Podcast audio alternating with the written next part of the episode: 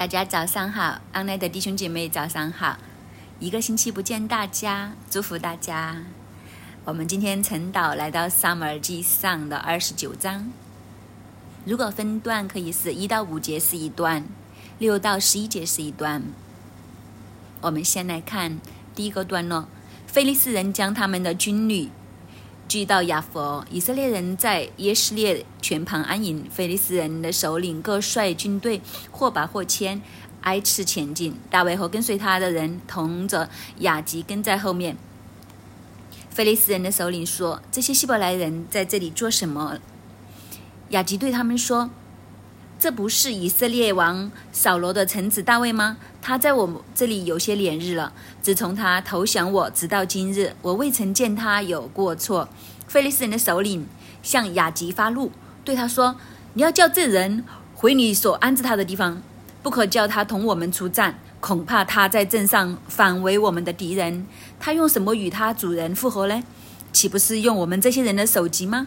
从前以色列的妇女跳舞。”唱和说：“扫罗杀死千千，大卫杀死万万。”所说的不是这个大卫吗？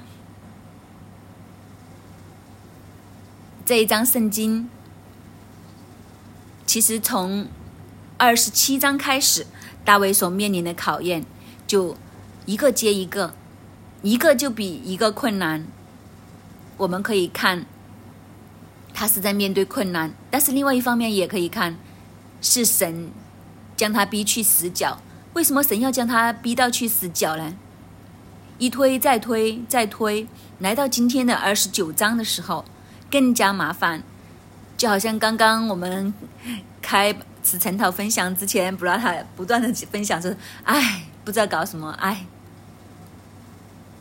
因为去到这个地步，就遇到一个极其尴尬的事情，就是耶和华的受膏者。和耶和华的百姓，这两方竟然要在战场上相对，那怎么办呢？如果大卫不出战的话，立刻可能有杀身之祸。雅吉马上就会知道，原来你的效忠是假的，所以其实很麻烦。如果他跟着上战场，那会怎样呢？对着自己的同胞以色列人，又可以下得了手吗？还有他下面的这些勇士跟随他的，个个都是以色列人。那在战场上面，可能看见的都是自己的叔伯兄弟什么的。所以这件事情是非常难处理的。但是神为什么要将他们一步一步的逼到这样的地步呢？那我们再看今天的第一个大段落。这时候，菲利斯人将他们的军旅聚到亚佛，以色列人就在耶斯列的泉旁安营，就是在耶斯列的附近。耶斯列的泉旁，就是在山上面，下面就是以色列的平原。大家都说耶斯列的平原是最完美的战场，古代来讲，所以甚至那个地方。就是非常适合打仗。菲利斯人的军容是很整齐的。第二节特别提到，菲利斯人的首领各率军队，或白或千，挨次前进。为什么要这样记载？其实是很有意思的。这句话就是代表菲利斯人，他们各自按照自己的军队的阵容编阵。是很有条理的，是很有正式的，所以他们带领的或百或千这样，就是一个队一个队的出现。大家有没有看过列国的阅兵一样？就是一个方阵出来，是不是很有威势、很整齐、很有军队的、很有军容、很有条理？然后就按次序的行军，去到他们要呃袭击的地方，就和以色列人来对着安营。在这一个这么前进的过程里面的时候，雅吉的这一队就是大卫所投靠的菲利斯人当中的这个首领，他的军队是最后才出现。后面就写着大卫和跟随他的人同着雅吉跟在后面，所以他们就跟着雅吉的这一支。军队，然后在雅吉的军队里面，大卫他们就跟在后面，就去到战场。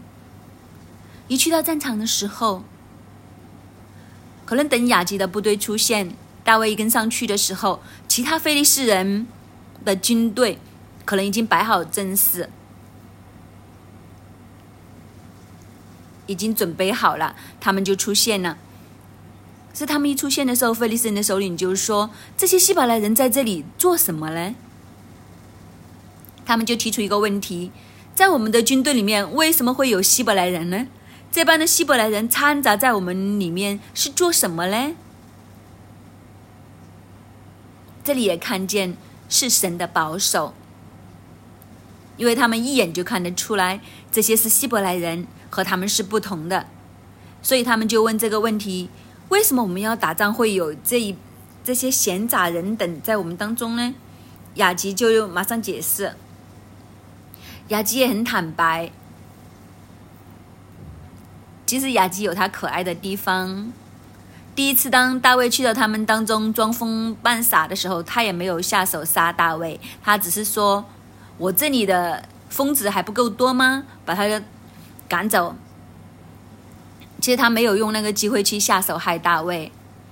其实雅吉都有他可爱的地方，所以这可能也就是为什么大卫在这么多的非利士人当中就选了他来投靠。雅吉这个人比较单纯、直截了当，他完全不做修饰，他完全很坦白，就跟菲利斯人其他的众首领说。这个不就是以色列王扫罗的臣子大卫喽？他在我这里已经有些连日啦，有些连日其实就是一年四个月，就是大卫在投靠他已经有一年四个月的时间了。一年四个月，说长也不长，说短也不短。一年零四个月是不是足够我们就认清楚一个人是怎样的人呢？我想都基本上。是有一些认识啦，所以雅吉就满怀自信的说：“他在我那里已经有些连日啦，有一年四个月的时间啦。”他没有详细的讲究竟多久，就是有些连日啦，时间不算短啦。他说：“自从他投降于我，直到今日，我未曾见他有过错。其实大卫对他的忠心，他是看见的，他觉得大卫是一个很忠心的好人。”但是大卫是不是真的是一个忠心的好人呢？这个问题又值得我们去思想。某种程度上来讲，大卫对雅吉呢，都算是忠心的。不过就有一个位，他有一个秘密不可以给雅吉知道，就是他不会帮雅吉对付以色列人，这就是他呃的秘密。所以这个中心真的是可圈可点。如果雅吉要攻打的是其他的民族的话，大卫是毫不犹豫的，一定为他奋勇上阵。但是如果雅吉是要跟以色列人做敌对的时候，那大卫就未必了。应该是说大卫一定不会，因为当初大卫来投靠雅吉的时候，只有一个目的，就是躲避扫罗，因为他无论去到哪里，扫罗都追杀到哪里。他觉得天底下好像没有一个地方可以容身，而扫罗最忌惮的就是菲利斯人。菲利斯人也是当时在这个土地上最强盛的一个国家，其实是被扫罗追追追，逼得无路可走了，被他逼到疯了，才会去投靠敌人。这个位就是很吊诡的。就是他去投靠了雅吉，但是在雅吉的眼中呢，就认为大卫是一个非常可信赖、非常忠心的人。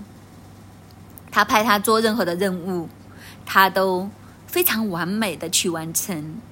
但是，是不是真的这么完美的完成呢？我们前几天所读的圣经里面，我们都看到，其实大卫都很多狡猾的地方，特别是雅吉派他去。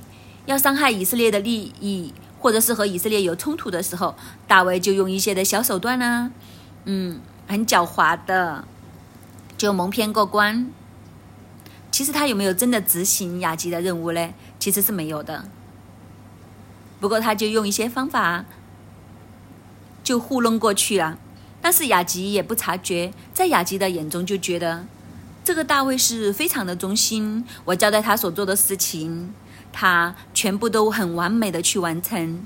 这一年多里面，我看不见他有任何任何的过错，没有任何的过错。这个就是雅吉心里面认定的大卫的形象。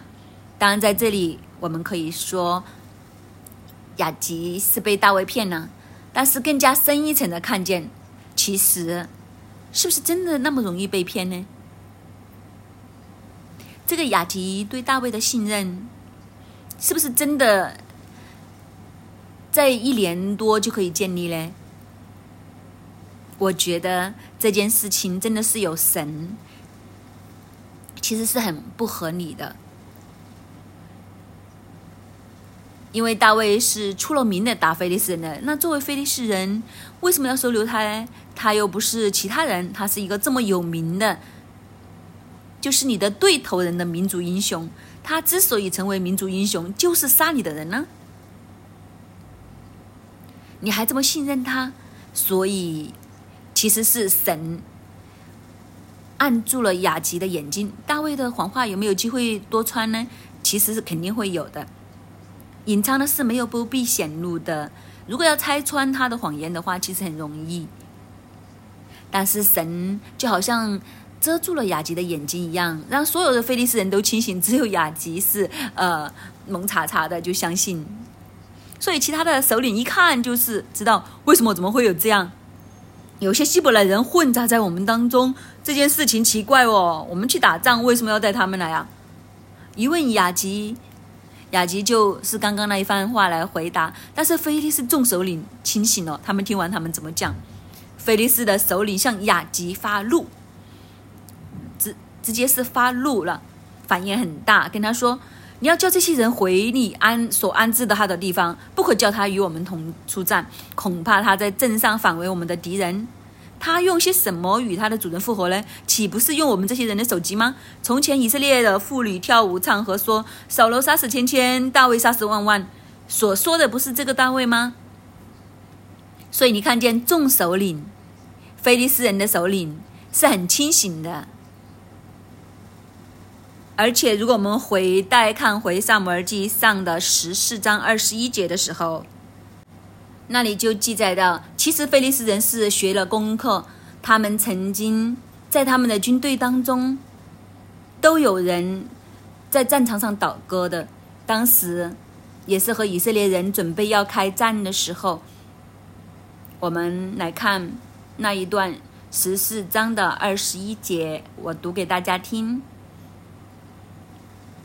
从前由四方来跟随。菲利士军的希伯来人现在也转过来帮助跟随扫罗和约拿丹的以色列人了。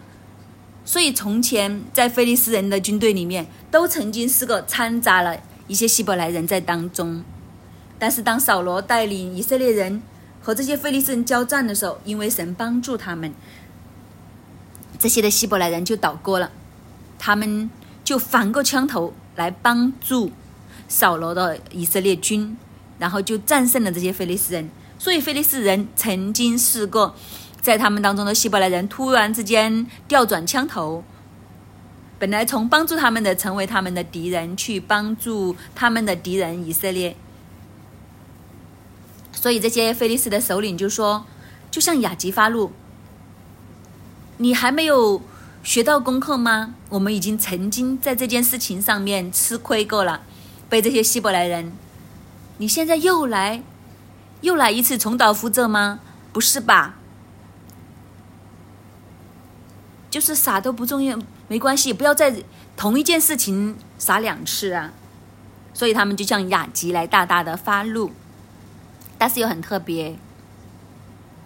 其实现在一个这样的情况，这么大的发怒之下，也是黄金机会除去大卫，但是他竟然跟雅吉说。可能也是给雅吉面子，雅吉始终是一个领袖，然后他就说：“你叫你的人，你叫他回去，你安置他的地方。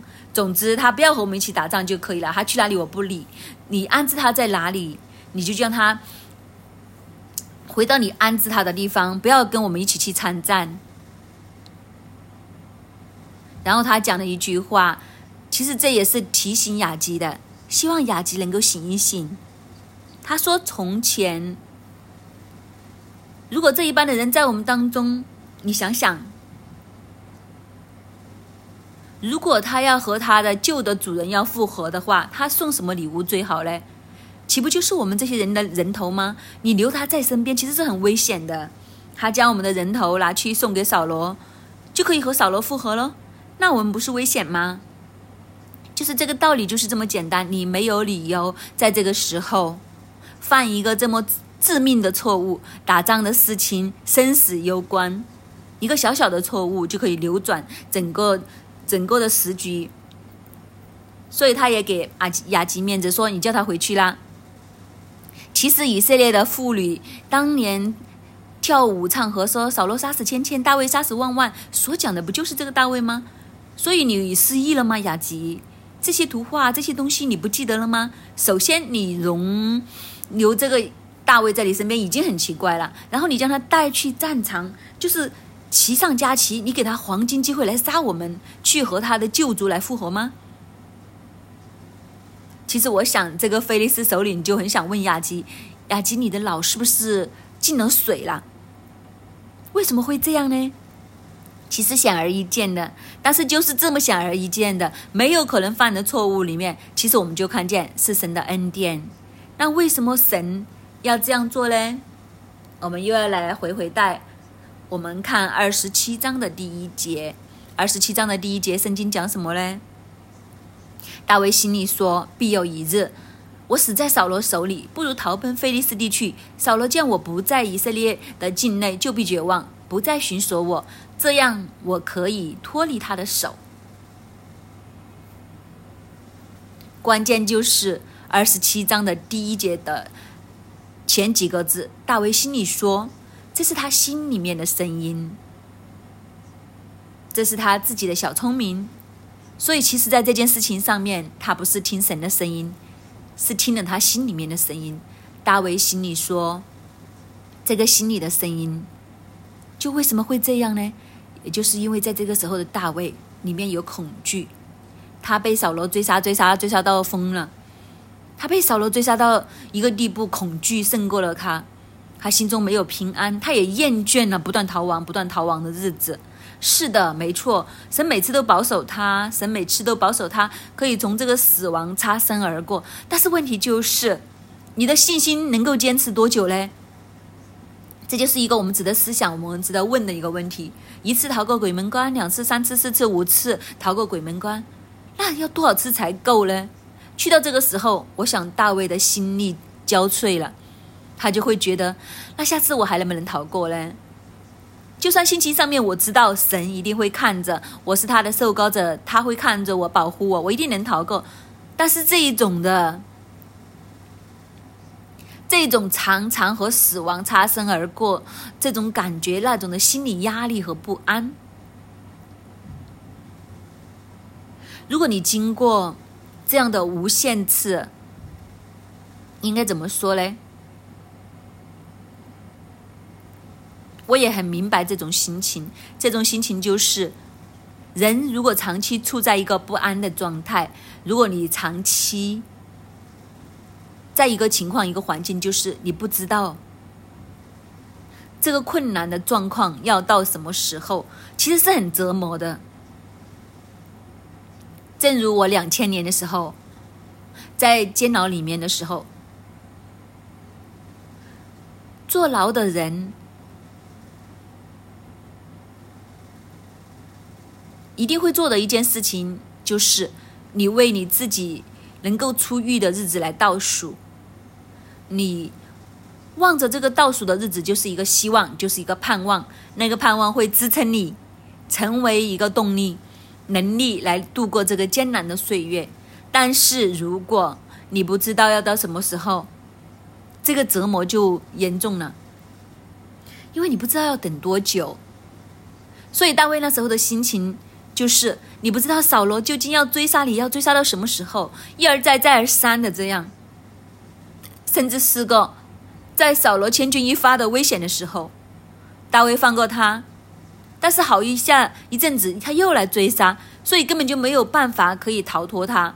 这就好像一个噩梦一样追着你，就好像一个恶魔一样一直追着你。这种不安其实很大的折磨，所以才会大卫的心里面，他的心里面的声音就胜过了。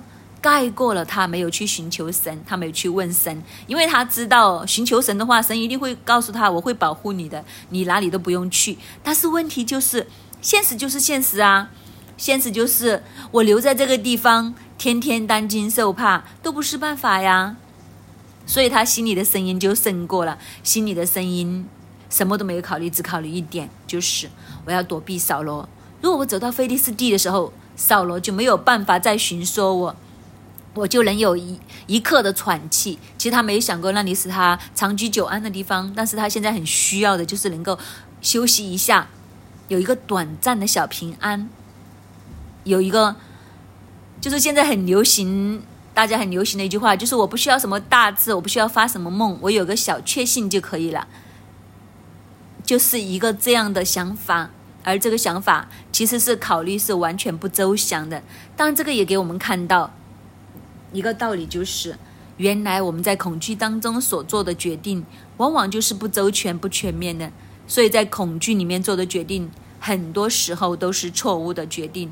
很明显，大卫所做的这个投奔投奔菲利斯人的决定是非常的错误的决定。这个决定做了之后，因着恐惧的推动，所以后来你看见大卫虽然一个谎话盖一个谎话。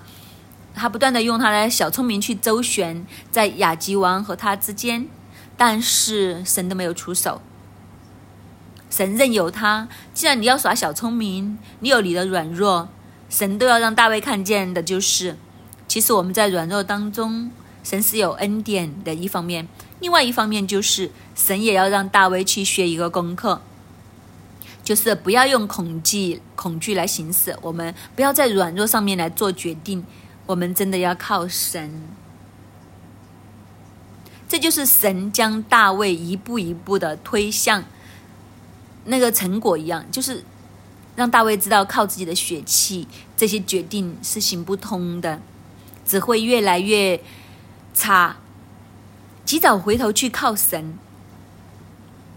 当然，在这些。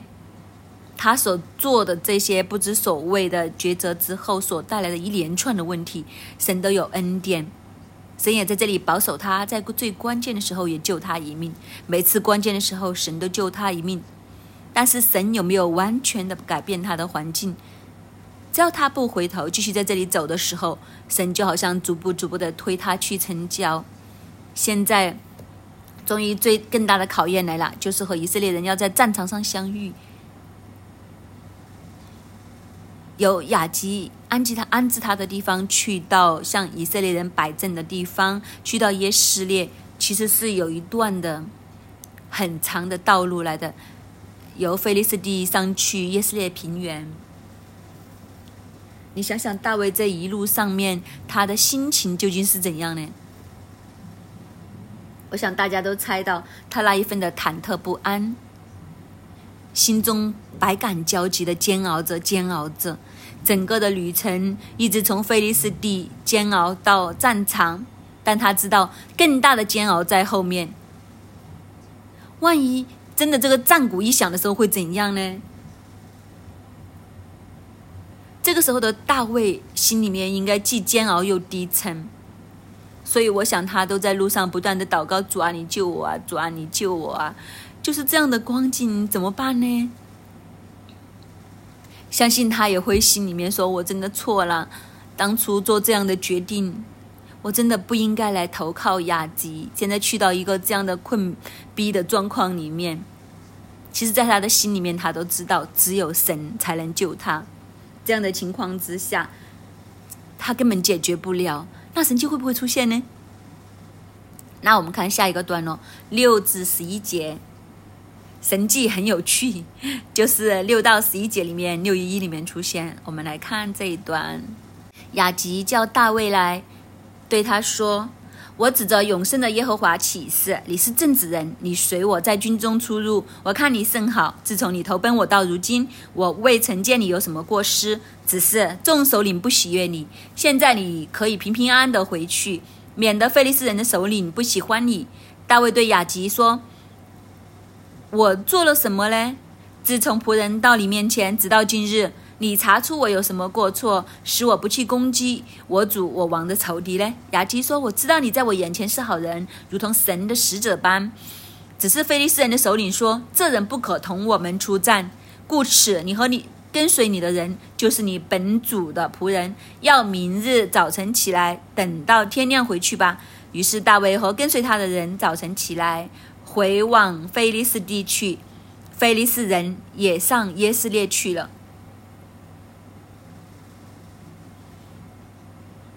雅吉因为被菲利斯的首领发怒，应该是大大的修理了一番。修理完之后，雅吉就叫大卫来，就对他说：“我指着永生的耶和华起誓，你是正直人，你在我军中出入，我看你甚好。自从你投奔我到如今，我未曾见过你有什么过失。”当然，我们看这一段的时候就很有趣，我们会觉得，为什么雅吉会指着永生的耶和华起誓呢？不代表他就是一个相信耶和华、服侍耶和华的人，只是以前他们的文化是这样，因为他要对大卫来说话，他要让大卫安心，知道他不是乱说的，他是很有诚意的，所以他就会提对方所信的神的名号来启示。就是你信的是那一个呀，那我就奉那个人的名来告诉你是真的。其实是加强那个信心，表达他的诚意，他是真心真意的来对大卫来这样讲的。他说：“你是一个正直的人，你在我的军队中出入到今天，自从你投奔我到如今，我见你甚好。”没有见过你有什么过失，这一番话其实也很特别。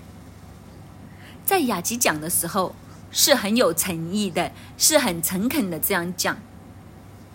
其实我有时候在想象，大卫都应该很好演技的，因为大卫自己听的时候心里面都应该会说啊，你说我是最忠心的，其实我偷偷的、偷偷的做了一些。狡猾的事，只是你没有看见。这些狡猾的事，就是你交给我的任务。其实我根本就没有完成到，都不是按照你的心意的。那除了这些狡猾的手段，你不知道，你还在这里称赞我对你的忠诚、可信，还说我是一个好人。其实我是狡猾的不得了，就是我耍了你，你都不知道。但是。在这个时候，大卫他面上就要有一些演技出来，就是很诚恳的表达出来。可能这些动作啊、表情啊，就说是啊，我是很诚恳的，我是很忠心的。你交给我的事情，从来没有都呃拉脱过。其实当然不是这样啦，这也很特别。雅琪就说：“只是众首领不喜悦你。”现在你可以平平安安的回去，免得菲利斯的首领不喜欢你。这真的是雅吉的特点，他有一有什么就讲什么，他很正直。我也很喜欢刚刚我们呃陈讨之前的分享，布拉塔对扫罗和雅基做了一个对比。其实雅基王和大卫应该是在一个对立面，但是他就看见大卫的好。他都觉得他得着大卫就如虎添翼，只要大卫效忠于他的话，那就不得了。但是扫罗就恰恰相反，他看见大卫的时候就是一个威胁，不是一个帮助，所以两者之间就产生了一个很大强烈的对比。雅吉就处处甚至为大卫来着想，如果雅吉作为一个老板的话，真的是一个很好的老板，但是扫罗作为一个老板，就真的不是一个好的老板，就是两个的分别实在太大。雅吉还为大卫设想的就是你平平安安的回去。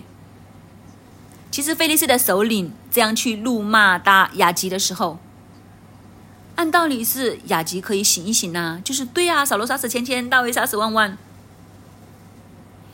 那不如就搞定大卫，免除后患。但是这些的心思连一点一滴都没有在雅吉的身上出现过。雅吉到现在还是很为大卫来设想，雅基还是认定大卫是忠心的，大卫是一个好人，大卫是对他是绝无二心，他很相信他的忠诚，所以反而为他设想，你平平安安的回去啊。你走啦，你不要留在我们当中呢，免得这些非士的首领他不喜欢你，不单止不喜悦你，你再留在这里的时候，我想他们会动杀机的。所以他就劝退大卫。大卫跟他说什么呢？第八节，大卫就对雅吉说：“我做了什么呢？自从仆人到你面前，直到今日，你查出我有什么过错，是我不去攻击我主我王的仇敌呢？”有没有看见？当我们做错一个决定，当我们用恐惧来做决定的时候，我们就是一个谎言盖一个谎言，一个谎言盖一个谎言。去到这个位的时候，大卫又来一个谎言，就说我做了什么呀？我做错了什么呀？其实我对你一直都很忠心，你查出我有什么过错嘞？所以你不给我去攻击我我主我王的仇敌嘞？其他根本。讲到自己是视死如归啊，就为了雅吉去杀雅吉王的仇敌就是以色列人，这就是他表明自己的心意心智。当然，这个也是金像奖的影帝的位置。要讲到雅吉来相信，其实这个时候，我想大卫的心里面的心情真的很想大声的尖叫，说。快点走啊！不用上战场了，但是做戏要做全套，心中的小剧场要继续演下去。这个忠诚的角色，其实根本就不是，所以就讲了一番这样的话。雅吉就说：“我知道你在我眼前是好人，如同神的使者一般。”这个就是关键了，谜底终于揭开。为什么雅吉这么糊涂呢？这么容易上当受骗呢？为什么雅吉明明是以色列的仇敌人，他对大卫却这么善良？这个逻辑是很奇怪。现在的雅吉他一心一意上战场是要杀以色列人呢，但是这个大卫明明就在他眼前最近的以色列人，而且是可以不费一兵一卒，就是手到擒来的一个事情。反过来，如果雅吉将大卫的头砍下来，带上战场上面，展示给这些以色列人看。你们从前最厉害的勇士，你看，现在他的人头在我的手上。以色列人，你还拿什么来跟我打？我想，这个对以色列的军是一个很大的重击，因为他们都知道大卫是勇士，所以正常来讲应该是这样。但是这个雅基确实很不正常，这个不正常其实也让我们看见，其实神在这里保守，神真的是遮住了雅吉的眼，真的让雅吉大卫在雅吉的心中就如同神的使者一般。就是好像他的帮助，神将一个这样的眼光放在雅吉的里面。果然，王的心好像龙沟里面的水一样，在神的手中任意的流转。神想这个王的心想些什么，看见些什么，神有办法就能做到。所以在雅基的眼中，大卫是一个完全无可挑剔，好像神的使者一般。不过他就说，只是菲利斯人的首领说，这个人不可以和我们出战。所以你和跟随你的人，就是你本主的仆人。明日早晨起来，等到天亮就回去吧。他还要为他着想，就是不要白天赶路啊。明天天亮的时候，你就带着你的人走啦。他心里面清楚知道，其实大卫身边的人就是你本主的仆人，其实你们整班人都是以色列人，整班人都是以前跟扫罗的，所以你就带他们全部回去，等到天亮你就走吧。十一节，于是大卫和跟随他的人早晨起来，回往菲利斯地去，菲利斯人也上耶斯列去了。所以他们就兵分两路，就拜拜啦。一个就回到他们住宅的地方，一个就继续上战场，准备和以色列人来开战。这件事情就在这里画上一个完美的句号。其实从大卫听他心里面的声音，直走到这个时候，可以说是上上下下、弹弹踢踢，一个谎言盖一个谎言，一个谎言盖一个谎言，到最后的时候，他都知道。其实这一次讲什么都讲不通了，但是神却是出手。我想这个位也让大卫去更深的学一个功课，就是不要靠自己的小聪明，不要听我们心里面的声音，真的要跟神就跟到底，不要两边摆。如果神不帮你的话，这一次可能一方面会面对一个很大的困境，另外一方面其实。真的没有开打之前，菲利斯人有足够的理由先杀大卫，来振奋他的军心。所以其实他是将自己放在一个很危险的一个境地里面。但是神却是出手施恩怜悯。但是对我们今天的提醒是什么呢？其实我们都要在这件事情上面学同样的功课。今天我们究竟是常常听的是我们心里面的声音，还是听神的声音？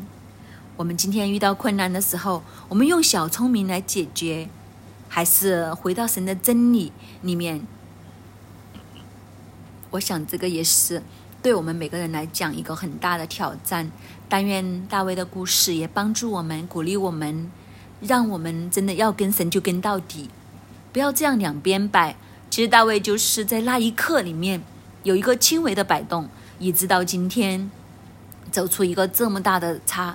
如果不是神有恩典的话，其实已经出轨了，已经出状况了，甚至连命都不保了。所以愿神帮助我们，让我们真的在心里面独独的看重，嘟嘟嘟的站稳神给我们的位置，不偏左右。不要听心里的声音，不要靠小聪明，因为只有神才是靠得住我们永恒的依靠。阿门。你真好，祝你真好，有你真好。有你在我们的生命里面真好，主我们感谢你，弟兄姐妹，我们接着今天萨姆耳记上二十九章，神的好是在于他要和我们做提醒，我们今天是不是在恐惧里面去做决定，以致我们都困在一个困局里面？神很好，是要让你和我去检视我们的生命。叫我们重新对齐，不要再继续下去。我们都在一个绝境里面，两边都不是人，好不好？我们这个时候都来检视我们自己。我们看见大卫，因为很怕死在扫罗的手上，之前的二十七章，他为了脱离扫罗的手，在恐惧里面做决定。非常的不周详，他只是单单不想落在扫罗的手上，却让自己落在敌军的手上。今天他要出兵去打以色列人，作为耶和华的受膏者，他怎样去面对以色列自己的百姓呢？在战场上面，在一个困局里面，就是因为恐惧做决定，带来今天的后果。在我们的生命里面，是不是同样都在恐惧中做决定，带来今天你会觉得，在一个非常艰难的光景？是不是在我们的工作里面，我们因为恐惧而去换工作，甚至因为恐惧的环境，我们去移民，或者恐惧自己年纪大了，所以要进入婚姻，可能很多的恐惧里面去做决定。很恐惧自己的儿女要输在起跑线，所以带来很多很多的问题。好不好？今天我们来到神的跟前，将我们的恐惧去交给神。我们相信，我们不要去依靠自己的小聪明。我们将我们的恐惧告诉神。我们看见真正的对手，大卫真正的对手不是扫罗，就等于前一章扫罗真正的对手不是菲利斯人。我们真正的对手是神自己，神全然的掌权。我们今天看见大卫之所以有出路，是因为他不肯伸手害耶和华的受膏者，他相信耶和华必照个人的公义诚实报应他。他心里面有神，重点是我们心里面有没有神呢？我们可不可以知道真正的对手是神呢？好不好？这个时候，我们将我们的恐惧交给神，我们相信神掌权，神是我们永恒的依靠。再一次的认定，一切的环境里面，对手是神，出路是神。将我们的恐惧交给神。无论在工作，无论是婚姻，是子女，是我们的家庭，甚至是我们的健康，整个的大环境、大局势，将我们的恐惧交给神。主要我们每天所面对的艰难，就等于刚刚牧师所讲，一路一路的缠绕我们，我们真的觉得很困扰。很想逃离这个问题，已经很久，很想去避开。主要无论是我们的工作、我们的经济、我们的婚姻家庭、我们子女的问题，甚至是整个的政局，我们现在一个被恐惧所困扰的里面，我们会用自己的小聪明。很想用自己的小聪明去逃离，但是今天你再一次提醒我们，不要在恐惧的里面做决定，不要再依靠自己的小聪明，因为我们的眼光是狭窄的，我们看的东西只是看我们艰难的地方，主要我们看的非常不全面。主要唯有你，唯有你永恒的眼光里面，你看见整个的局势。主要我们不依靠你，还可以依靠谁呢？主要我们从出生到现在，我们做了很多的决定，做错很多的决定。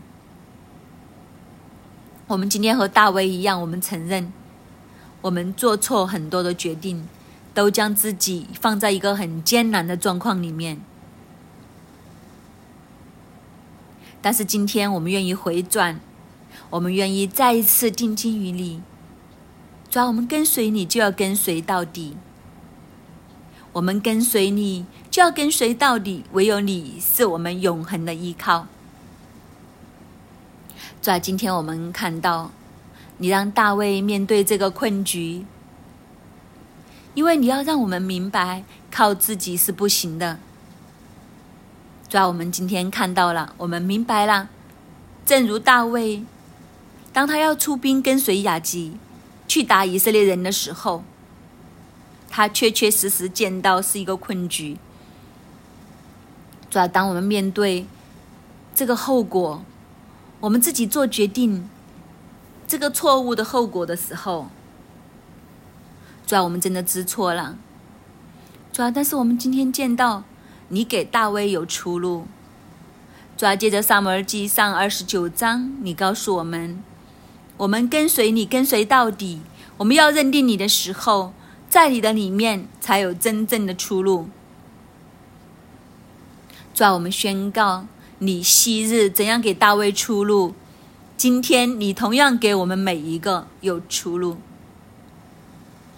因为你是真正可依靠的神，主，我们要再一次将自己交给你。主啊，雅吉今天这么神迹的来看大卫，雅吉今天看大卫是正直人，是甚好。雅吉看不到大卫有什么过失。雅吉觉得大卫是一个好人，是神的使者。这一切岂不是神的恩手去挡住、帮助大卫，在里面有出路，挡住雅吉的眼睛吗？这不是神奇妙的工作吗？主啊，唯有你里面有出路。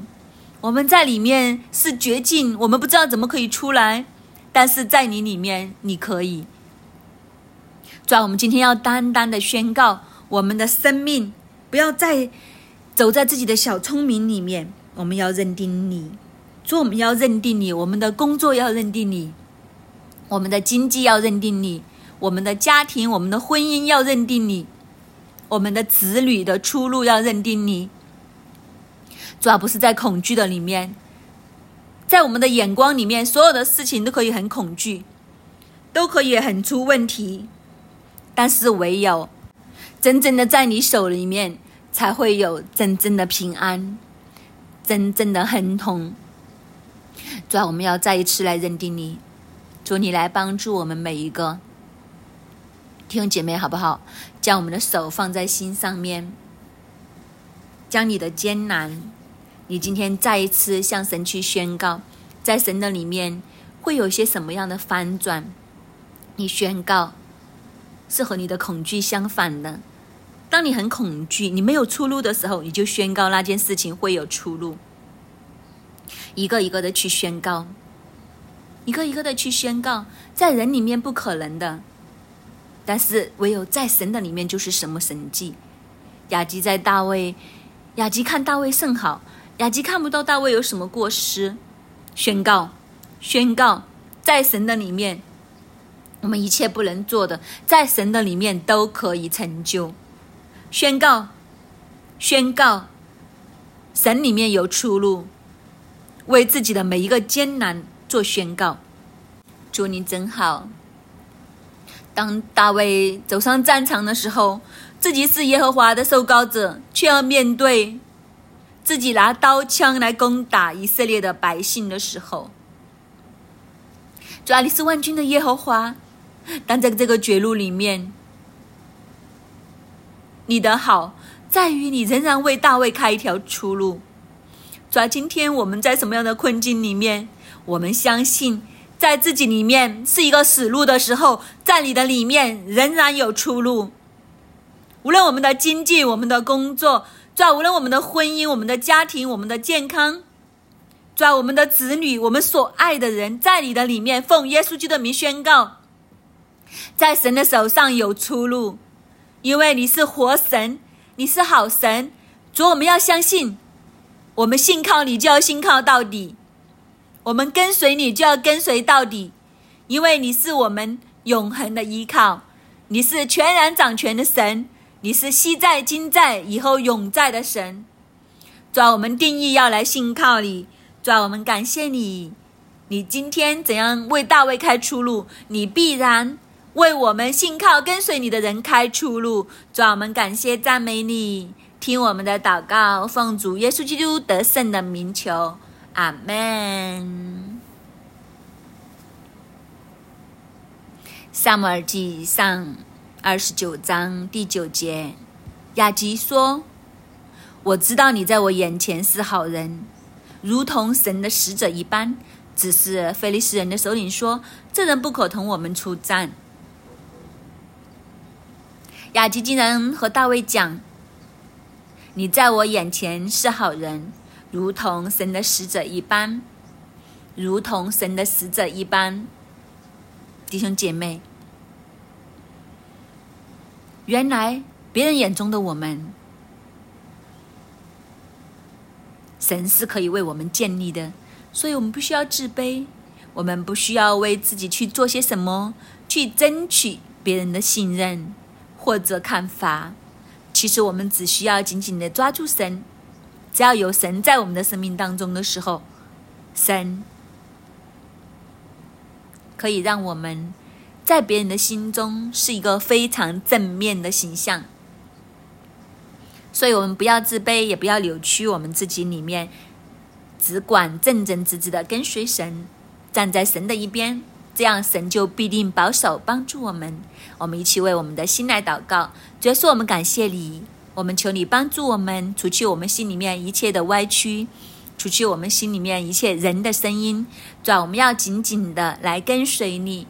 主要我们不需要担心别人怎么看我们，我们不需要为别人眼中的那个形象而活我们的一生。主要我们只管紧紧的来跟随你。主要一切都是在你的手中，恩典在你手中，保护在你的手中，甚至人怎么看我们都是在你的手中。主啊原来我们有你就有一切，原来我们有你，我们就一无所惧，一无所怕。主啊，求你将这样的看见、这样的信心都放在我们的里面，一直到我们行事为人都是紧紧的抓住你，持守在你的里面。主，我们感谢你，听我们的祷告，奉主耶稣基督的名，阿门。感谢主，我们今天的晨祷就到这里，愿主祝福大家。